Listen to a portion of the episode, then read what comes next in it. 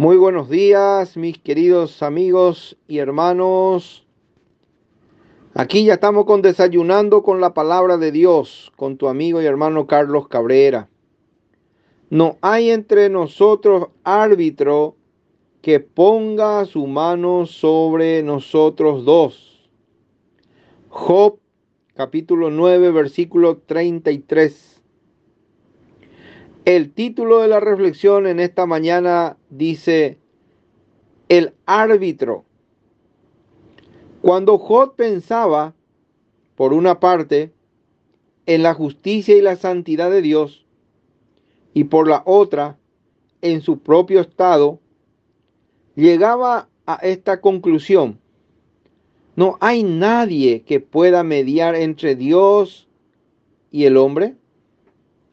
Sin embargo, en la epístola a Timoteo, el apóstol Pablo afirma que hay un mediador entre Dios y el hombre. Es Jesús, el Hijo de Dios que fue hecho hombre.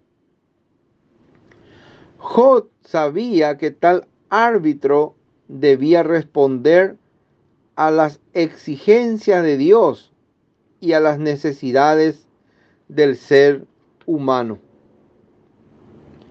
Solo Jesucristo cumple tales requisitos. Él se hizo hombre para poder tomar nuestro lugar ante Dios. Él se identificó con nosotros.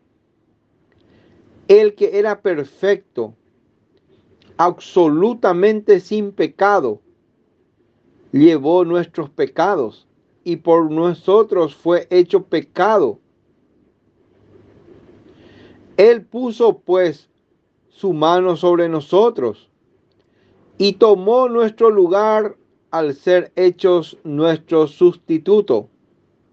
A pesar de haberse encarnado, el Señor Jesús siguió siendo lo que siempre había sido, el eterno Hijo de Dios.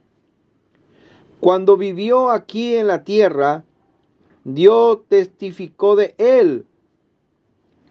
Este es mi Hijo amado, en quien, en quien tengo complacencia.